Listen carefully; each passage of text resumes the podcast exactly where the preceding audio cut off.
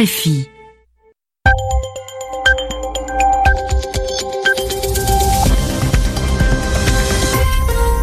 Radio France Internationale, il est 20h en temps universel, 22h à Paris. Florent Guignard. Bonsoir, bienvenue dans le journal en français facile que je vous présente avec Zéphirin Quadio. Bonsoir Zéphirin. Bonsoir Florent, bonsoir à tous. Au sommaire de ce journal, Zéphirin, la crise au Venezuela. Oui, après l'élection d'une assemblée constituante hier, l'opposition dénonce le dictateur Maduro et les États-Unis annoncent des sanctions contre le président vénézuélien. En Afghanistan, un attentat contre l'ambassade d'Irak à Kaboul, un assaut qui a duré plus de 4 heures. Inquiétude en Syrie avec le retour au pays de près de 10 000 djihadistes et leurs familles jusqu'ici retenus au Liban. Enfin, la mise en examen de Cristiano Ronaldo pour fraude fiscale. L'attaquant du Real Madrid est accusé d'avoir caché aux impôts près de 15 millions d'euros. Le journal. Le journal. En français facile. Et on commence, Florent, par euh, cette crise qui se poursuit au Venezuela après l'élection hier dimanche d'une assemblée constituante, un nouveau parlement pour rédiger une nouvelle constitution. L'opposition dénonce une manœuvre du président Nicolas Maduro. L'actuelle assemblée où l'opposition est majoritaire continuera de siéger malgré l'élection de cette nouvelle assemblée constituante. La procureure générale Luisa Ortega, autrefois soutien du pouvoir et aujourd'hui dans l'opposition, refuse d'ailleurs ce soir de reconnaître cette assemblée constituante et elle dénonce, je la cite, l'ambition dictatoriale de Nicolas Maduro. Et ce soir, les États-Unis dénoncent eux aussi euh, un dictateur. Washington annonce de nouvelles sanctions contre le Venezuela avec le gel des avoirs du président Maduro, c'est-à-dire tout ce que posséderait Nicolas Maduro aux États-Unis sera confisqué. L'Union européenne, elle aussi, a dénoncé le scrutin d'hier. Piotr Moschinski. Mina Andreeva, porte-parole de la Commission européenne, a qualifié les circonstances de l'élection de l'Assemblée constituante de douteuses et souvent violentes. Selon l'exécutif européen, l'Assemblée ne saurait faire partie de la solution des problèmes du Venezuela la Commission a exprimé des sérieux doutes sur la possibilité de reconnaître le résultat de l'élection de la constituante. Le Parlement européen et l'Espagne ont pris des positions encore plus fermes en annonçant sans ambiguïté qu'ils ne reconnaîtront ni l'élection de cette Assemblée, ni la validité des actes juridiques que celle-ci serait amenée à établir. Un autre pays membre de l'Union européenne, la France, a exigé du gouvernement vénézuélien qu'il garantisse ses engagements internationaux en matière de respect des libertés publiques.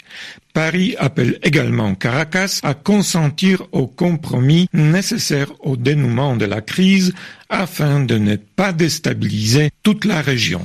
Également dans l'actualité du continent américain, Florent, un nouveau changement à la Maison Blanche. Le directeur de la communication de Donald Trump démissionne. Anthony Scaramucci avait été nommé il y a seulement dix jours mais ses récentes déclarations à la presse ont fait scandale avec des propos injurieux et vulgaires contre d'autres conseillers de Donald Trump.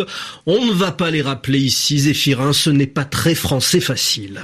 À l'écoute de RFI et du journal en français facile, il est 22h04 euh, minutes ici à Paris, 2 heures de moins en temps universel, avec un nouvel attentat de l'organisation État islamique en Afghanistan. Oui, un assaut lancé en plein centre de Kaboul contre l'ambassade d'Irak en Afghanistan.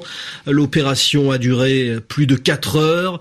Tous les diplomates sont sains et saufs, mais deux gardes de l'ambassade ont été tués, ainsi que les quatre assaillants. Juliette Garbrandt. Selon le ministère de l'Intérieur, deux gardes afghans ont été tués par les assaillants. Ces derniers étaient au nombre de quatre. Un kamikaze qui s'est fait exploser devant l'entrée de l'ambassade vers 11h30 heure locale et trois autres terroristes qui sont entrés dans le bâtiment où ils ont été tués par les forces de l'ordre. Le personnel de l'ambassade, rapidement mis à l'abri, est indemne. L'ambassade d'Irak est située en plein centre de Kaboul. Ce matin, une épaisse fumée se dégageait de la zone entièrement bouclée par les forces de l'ordre et où des explosions, des rafales de tirs et des détonations de grenades ont retenti pendant plus de quatre heures. L'organisation État islamique a rapidement revendiqué l'attaque. Le I, qui perd du terrain en Irak et en Syrie, multiplie les attentats en Afghanistan. Celui de ce matin est déjà le sixième depuis le début de l'année. C'est la première fois que l'ambassade d'Irak à Kaboul est prise pour cible et il y a deux semaines, les diplomates avaient organisé une conférence de presse pour fêter la victoire irakienne sur le I à Mossoul. Juliette Gerbrandt et puis en Syrie, Florent, inquiétude hein, sur l'arrivée dans la province d'Idlib de plusieurs milliers de djihadistes et de leurs familles. Ces djihadistes et leurs familles sont actuellement au Liban, près de la frontière avec la Syrie, mais un accord signé entre le Hezbollah libanais qui soutient Bachar el-Assad et le groupe Tahrir al-Sham, anciennement lié avec Al-Qaïda, va permettre leur retour en Syrie, dans la province d'Idlib, désormais contrôlée par les djihadistes de Tahrir al-Sham. L'opposition ne cache pas ses réticences, ses réserves, comme l'a expliqué à Sami Bourrelifa Akram El Ahmed, un opposant syrien. Il s'inquiète des conséquences de cette arrivée massive de djihadistes, à la fois pour des raisons humanitaires et pour des raisons de sécurité. Il y a plus de 10 000 personnes qui ont été enregistrées à Arsal, au Liban. Tous ces gens sont désormais reconduits à la frontière pour rentrer dans leur pays, la Syrie. Et ce ne sont que les premières estimations. Nous allons faire face à une situation de crise importante en Syrie, aussi bien sur le plan humanitaire que sécuritaire, puisque parmi ces gens, il y a certes beaucoup de civils, mais il y a aussi des combattants, des djihadistes. La situation est explosive. Toutes ces personnes vont être conduites vers Idlib. Idlib est une petite ville déjà au bord de l'implosion à cause du nombre de déplacés. Tous ces gens quittent Ersal au Liban par la route. Ils vont monter dans des bus et être acheminés vers Idlib en passant par Homs, Hama et enfin Idlib.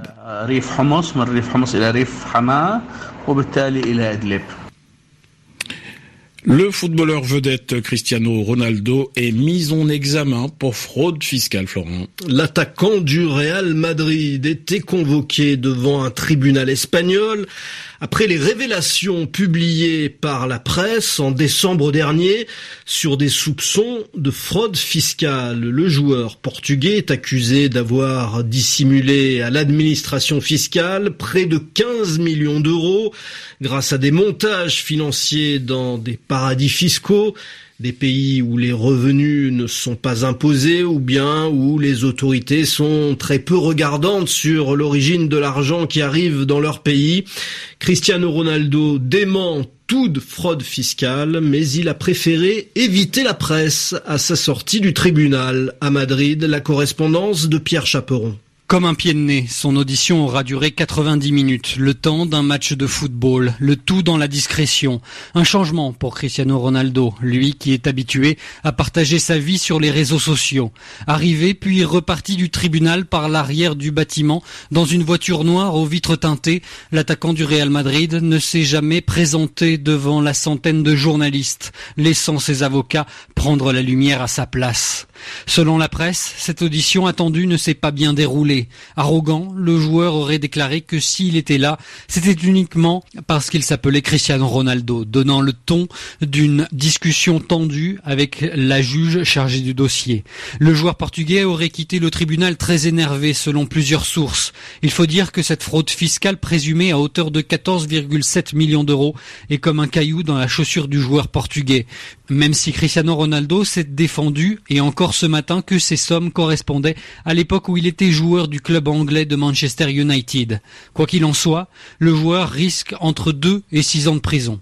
Pierre Chaperon, Madrid, RFI. Et puis du nouveau pour l'organisation des prochains Jeux olympiques d'été, Los Angeles renonce à organiser les JO de 2024. La ville de Los Angeles préfère organiser les Jeux de 2028, ce qui veut dire eh bien que c'est Paris qui organisera les Jeux olympiques en 2024. Il est 22h10 à Paris.